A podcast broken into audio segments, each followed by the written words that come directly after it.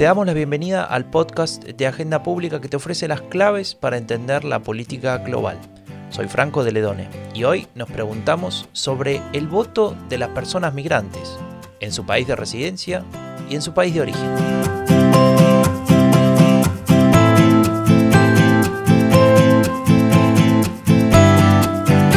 En el último episodio de este podcast hablamos sobre el voto. Nos preguntamos si era un derecho o un deber, pero hoy vamos a hacer otras preguntas que también tienen que ver con el sufragio. Se trata de las condiciones que nos permiten ejercerlo y poder elegir a nuestros representantes. ¿Qué sucede cuando vives en un país pero no tienes la ciudadanía? ¿Tienes derecho a votar? Imagina que te contrataron en ese lugar y ya llevas años viviendo allí y eres parte de la comunidad, de tu barrio, de tu pueblo, etc. Sin embargo, el día de las elecciones no puedes votar. Pese a que eso te afecta directamente. Pese a que contribuyas con tus impuestos, como lo hacen tus vecinos que sí han nacido en ese país. ¿Es justo que no puedas votar? ¿Y qué pasa en la situación opuesta? Puedes votar en tu propio país, en el que ya no vives, pero que sigue siendo parte de tu vida porque naciste, creciste en ese lugar. Estamos frente a preguntas que parecen filosóficas, pero que son mucho más que eso. Y todo lo vamos a hablar con Janina Welp, la coordinadora editorial de Agenda Pública. Hola Franco, qué gusto otra vez poder conversar sobre estos temas. Estoy muy de acuerdo con lo que decías, parecen filosóficas, pero son mucho más que eso. E incluso si asumimos que son filosóficas también, creo que es bien importante entender que cuando hablamos de la ciudadanía y del derecho a voto como una parte vinculada a esa ciudadanía de alguna manera, estamos hablando también de qué tipo de comunidad política, cuáles bases para esa comunidad política vamos a definir. Y en este sentido creo que vale empezar por recordar que el derecho a voto se otorga según dos vertientes que no son necesariamente incompatibles. Por un lado el jus sanguinis, por origen familiar, por sangre, sería la traducción literal, y el jus soli por lugar de nacimiento. Basado en el jus sanguinis, por ejemplo, el voto desde el exterior está reconocido en buena parte de los países de América Latina para sus nacionales. Esto ocurre en países como Argentina, Bolivia, Chile, Uruguay. Y algunos de estos países también permiten el voto a los no nacionales residentes en el territorio, al menos en algunos procesos electorales como podrían ser los del nivel local.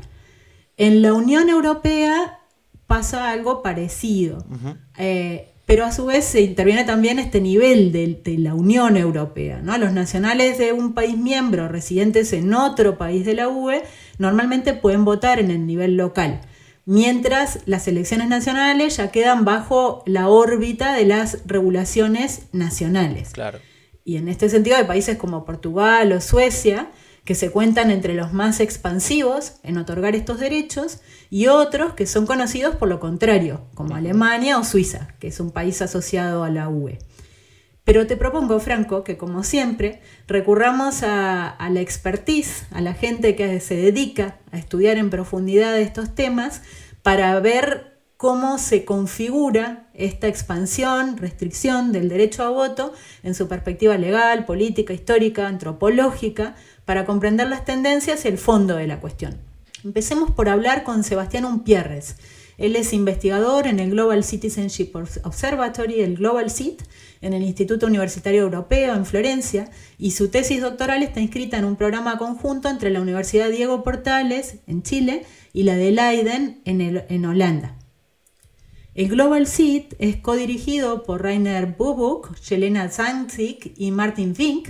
Tiene en abierto una base de datos que compila la normativa a nivel global y a nivel histórico están avanzando en la compilación de datos y permite justamente rastrear los tiempos y características de la expansión de estos derechos. A Sebastián Umpierres le pedimos que nos explique las tendencias que se han identificado desde el Global Seat. Nos decía lo siguiente. En general, el derecho al voto de los ciudadanos residentes en el exterior como el voto de los extranjeros residentes va en aumento. Podríamos dividir esta evolución en tres periodos. El primero, a finales del siglo XIX, donde solo democracias avanzadas extendían derechos eh, restrictivos o limitados a algunos de los ciudadanos.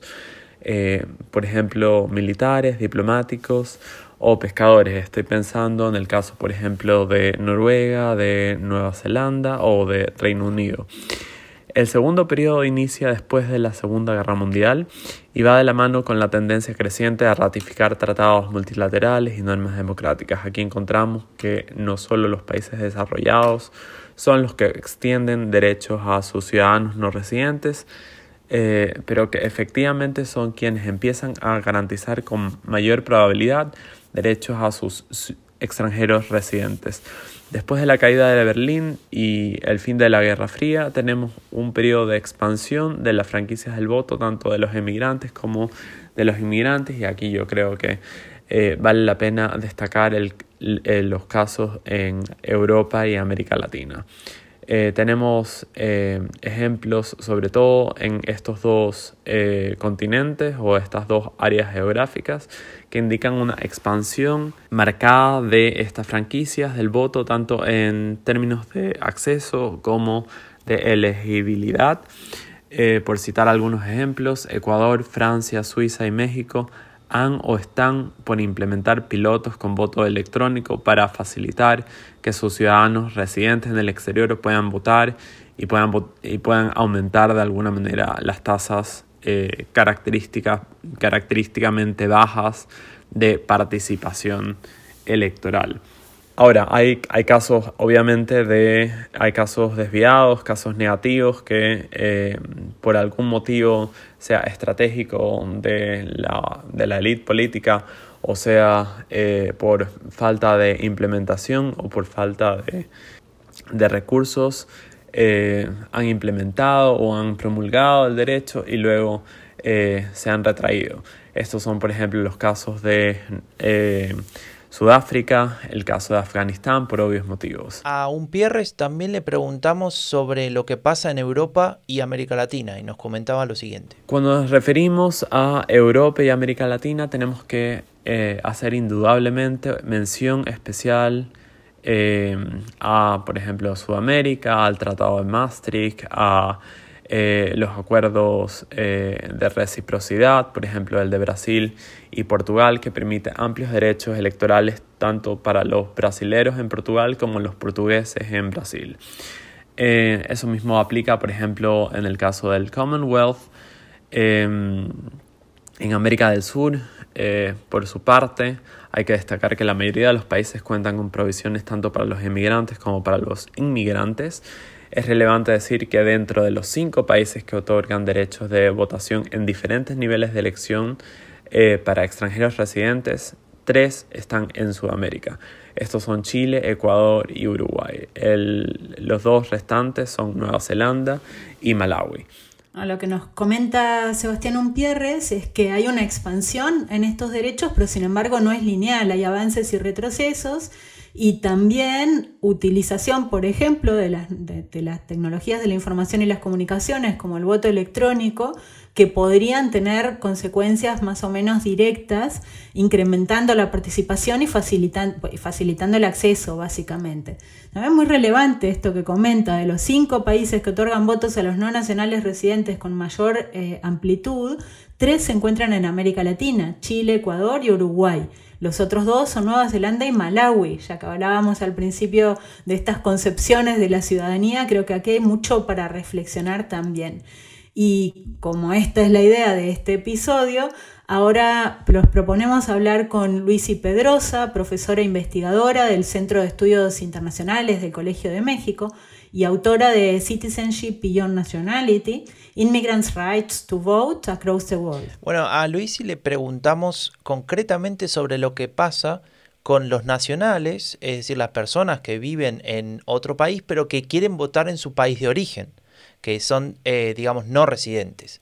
Eh, y Luisi utiliza el caso alemán para explicarnos lo que pasa en esta situación. Así formulada me hace pensar de inmediato en el caso alemán. Es donde existen estas condiciones que están muy vinculadas una con la otra, es decir, em, solo pueden votar las personas alemanas residentes en el exterior que puedan demostrar haber vivido por lo menos tres meses dentro de los últimos 25 años en Alemania o, en su defecto, estar em, directa y personalmente afectadas por la situación política en Alemania. Es decir, no basta con que estén bien informadas respecto a lo que pasa en Alemania, sino que tienen que demostrar que lo que allá se decide les afecta.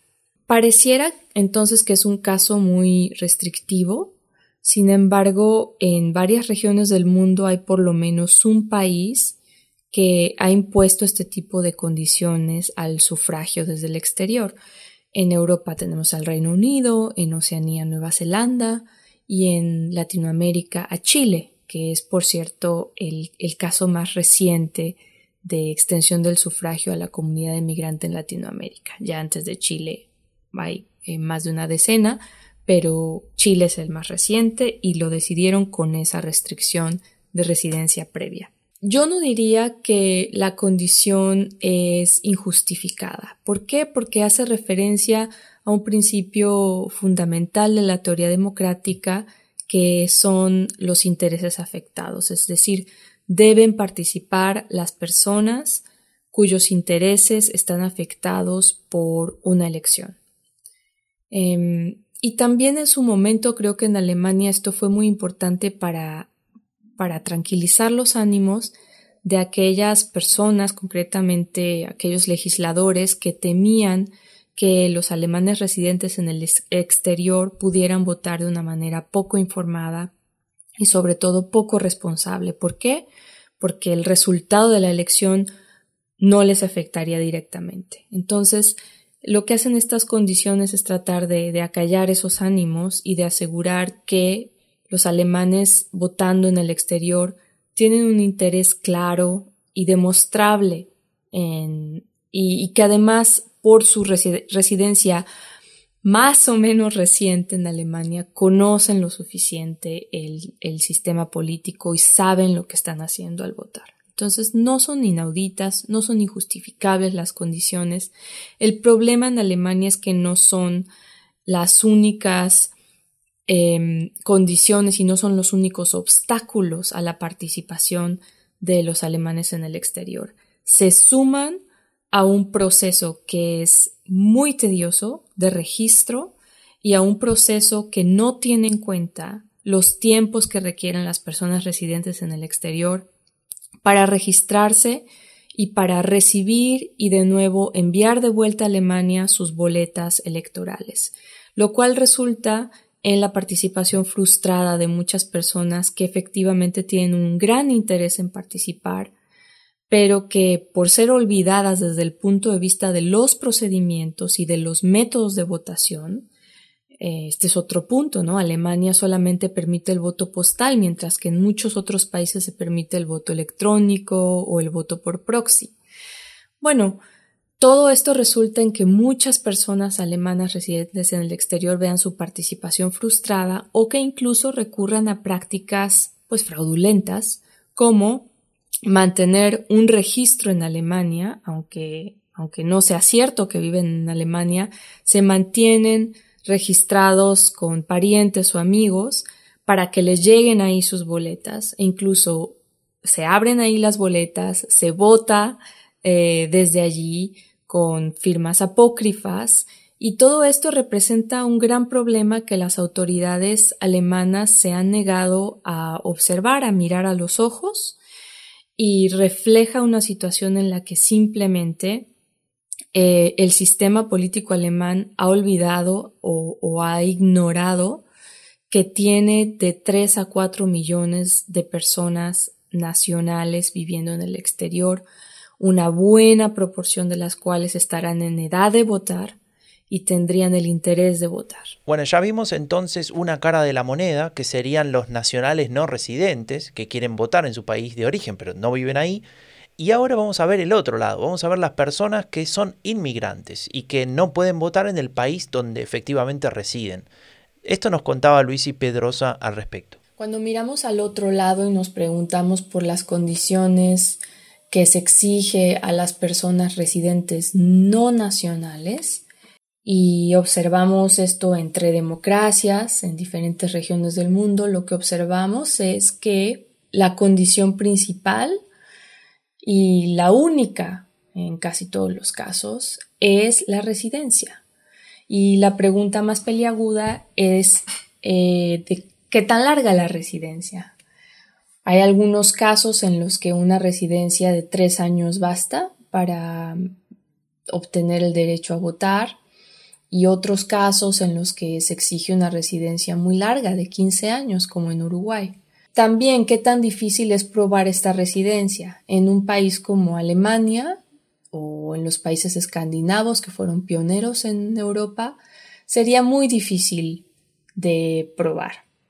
¿Por qué? Porque existen registros de los habitantes y se tiene control muy claramente, muy fácilmente de cuánto tiempo una persona lleva residiendo en una localidad.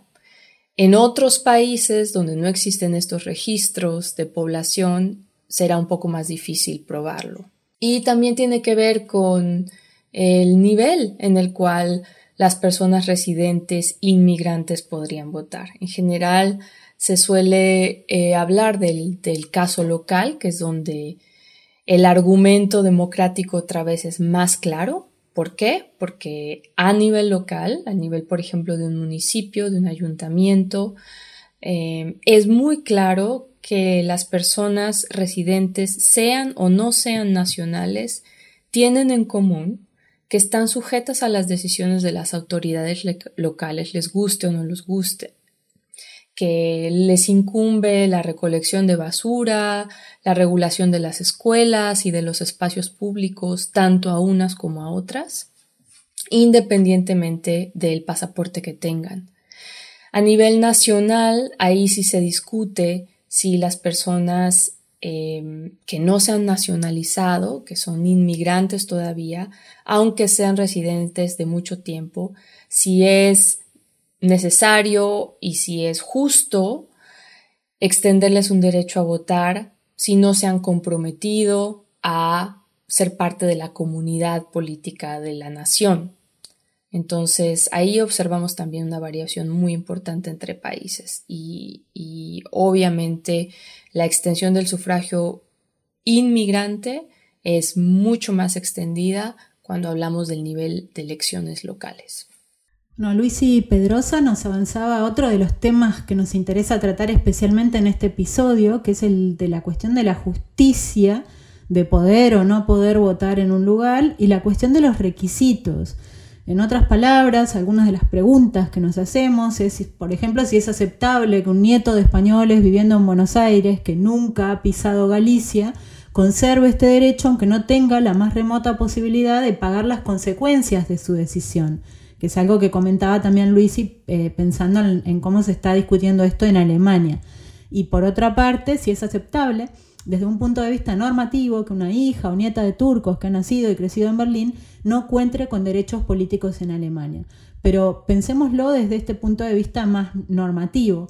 Y sobre ello le preguntamos a Valeria Palanza, que es académica del Instituto de Ciencia Política de la Pontífica Universidad Católica de Chile y miembro de la red de politólogas. Eh, a ella le preguntamos qué criterios deberían establecerse para el voto de los residentes no nacionales en caso de concederles el derecho. Los criterios que los países suelen usar para dar el derecho del voto a residentes no nacionales están asociados al carácter de la residencia, si es temporal o permanente, lo que además suele ir de la mano del tiempo que una persona lleva residiendo en el país o los motivos que la llevan a residir en el país. Por ejemplo, si es donde tiene un trabajo estable o si el país es donde están sus hijos u otros familiares. Aún así, hay países que no conceden el derecho al voto sino a quienes se nacionalizan o adoptan la ciudadanía de modo definitivo. Y esto, en muchos casos, es un proceso o una meta muy difícil de lograr. Eh, otro aspecto en el que varía el derecho al voto de los y las extranjeras es en el nivel o tipo de cargos electorales que pueden elegir. En algunos casos, se permite que los extranjeros residentes puedan votar en comicios en el nivel subnacional, como es el caso de Argentina, donde además varía por provincia. Eh, por ejemplo, también en el caso de España, los extranjeros que residen de manera legal en el país solo pueden votar en elecciones municipales. Y aún así, solo si son nacionales de la Unión Europea o de alguno de los 12 países que tienen acuerdo con España a este efecto. Es importante no perder de vista que subyaciendo a estas decisiones hay motivos políticos que tienen que ver con las creencias que predominan acerca de las motivaciones de los residentes no nacionales y las negativas a extender el derecho suelen estar asociadas al temor de que se impongan criterios políticos con los que no están de acuerdo las mayorías de turno. Entonces, eh, conceder este derecho suele estar asociado a cálculos intertemporales de las autoridades o los representantes electos de turno. Por el caso español le preguntamos a Miguel Ángel Presno Linera, catedrático de Derecho Constitucional de la Universidad de Oviedo, y nos contó su parecer. En España existe desde hace ya algunos años un debate sobre el ejercicio del derecho de voto por los nacionales no residentes, pero no se centra tanto en si deben de poder votar o no en diferentes procesos electorales, sino sobre el modo concreto de hacerlo, pues aunque está prevista su participación tanto en las elecciones al Congreso de los Diputados y al Senado como a lo de los parlamentos autonómicos, la defectuosa configuración del sistema actual viene impidiendo que en muchos casos no puedan votar a pesar de tener derecho a ellos. En este momento se está debatiendo una reforma para agilizar el proceso y acabar con estas dificultades que, insisto, vienen impidiendo que personas con derecho de participación política no puedan ejercerlo. En todo caso, desde mi punto de vista, y aunque no se hable mucho de ello, hay una cuestión más de fondo y es la relativa a si una persona que no vive en el país del que es nacional y puede ser que no haya vivido nunca porque haya adquirido la nacionalidad ya en el extranjero, debe de poder votar en todo tipo de procesos electorales y al margen del tiempo que lleve residiendo en el extranjero.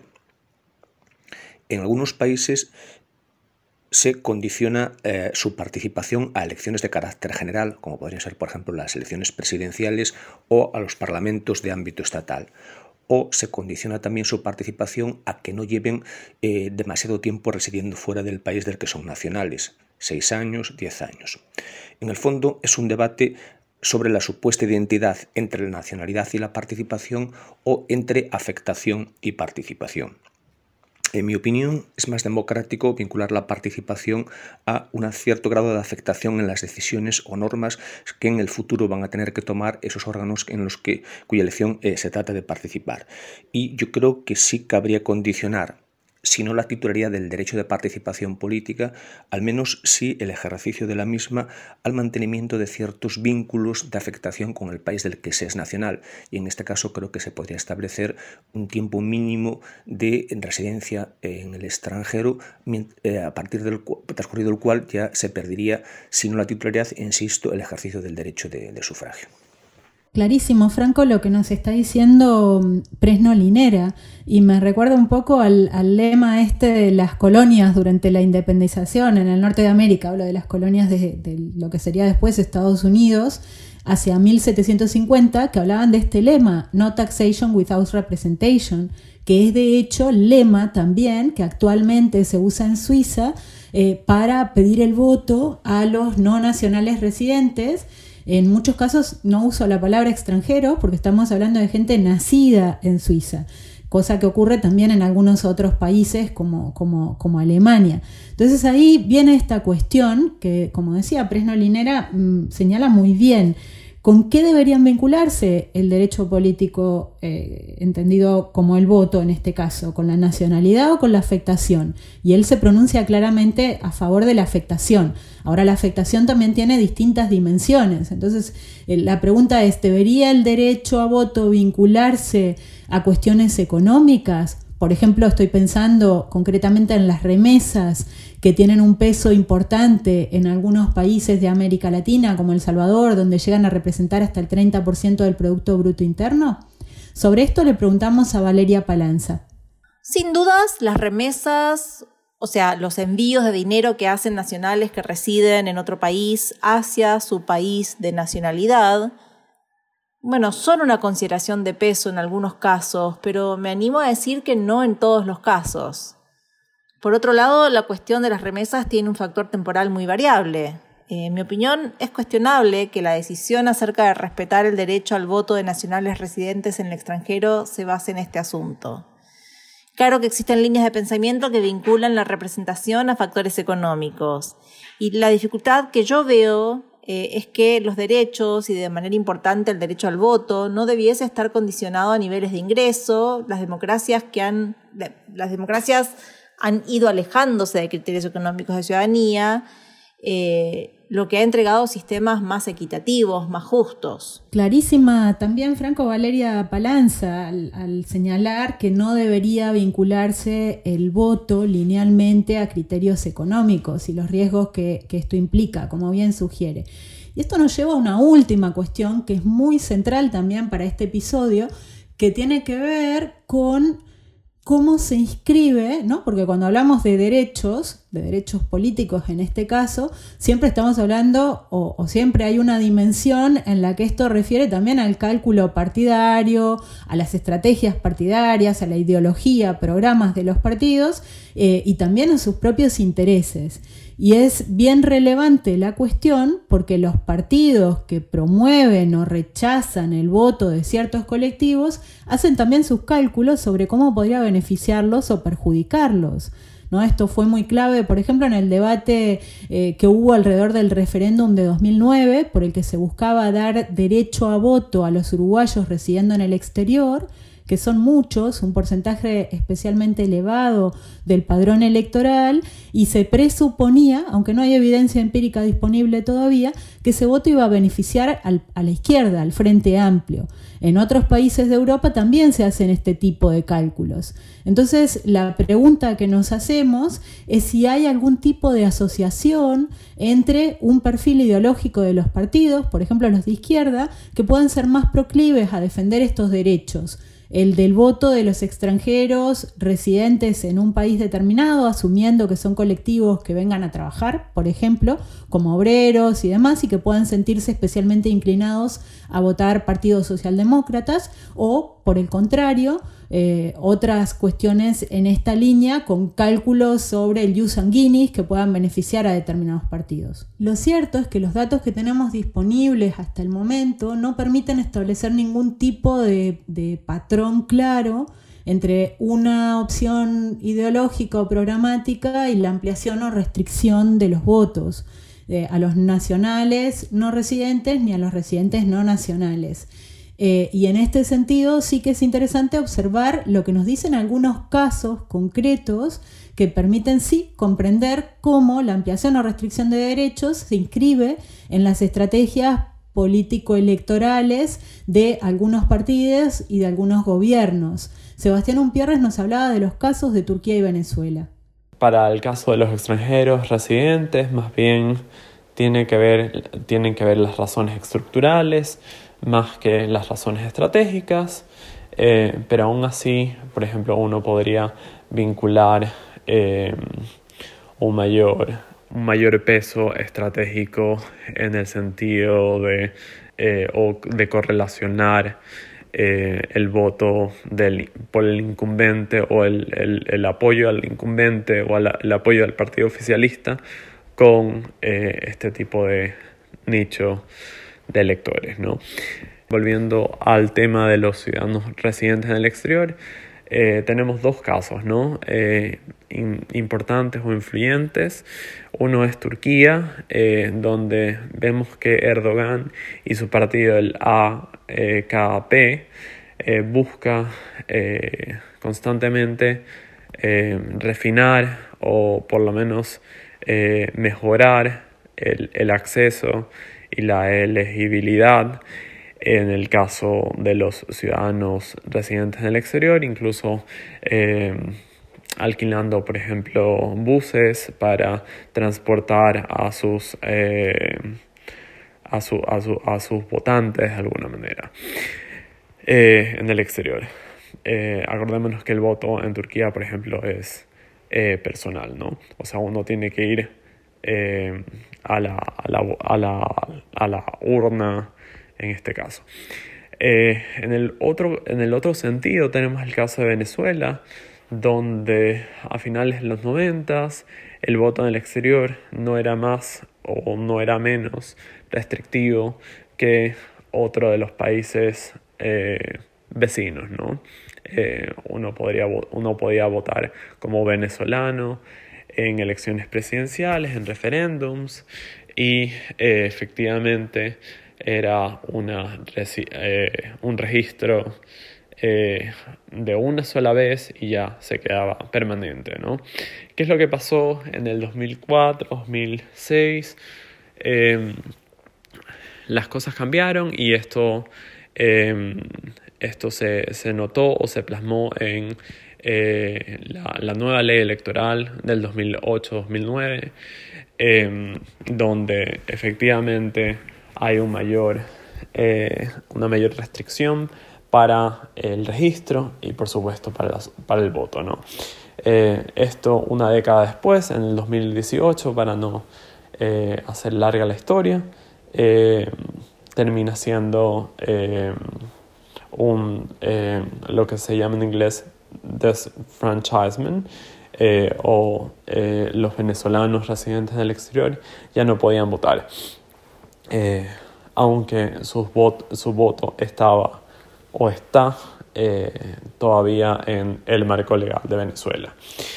esto es simplemente porque el chavismo, y en este caso Nicolás Maduro y su gobierno no le beneficia el voto de este nicho de electores. Bueno, con esto creo que en los dos últimos episodios hemos dado, Franco, una visión más o menos abarcativa de esta cuestión del derecho al voto y su ejercicio, que tiene mucho de fondo también, nos está hablando de una definición y redefinición de la comunidad política que, una comunidad política de hecho se define eh, en la forma en que se articulan estas dos dimensiones del voto a los residentes no nacionales y a los nacionales que se van del país.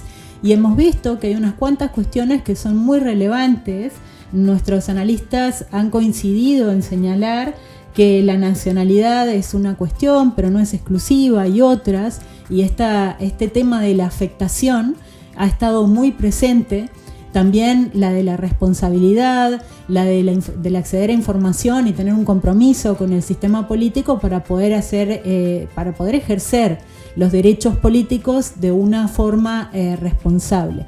Y con esto creo que, vamos llegando al final. Bueno, entonces eh, les agradecemos mucho a las expertas y los expertos de hoy, que fueron Sebastián Umpierres, Luis y Pedrosa, Miguel Ángel Presno Linera y Valeria Palanza. Esto fue el podcast de Agenda Pública. Visita agendapublica.es, suscríbete a nuestros newsletters, al podcast en tu plataforma favorita y nos vemos en dos semanas con otro episodio del podcast de Agenda Pública que te ofrece las claves para entender la política global. Soy Franco de Ledone, hasta la próxima.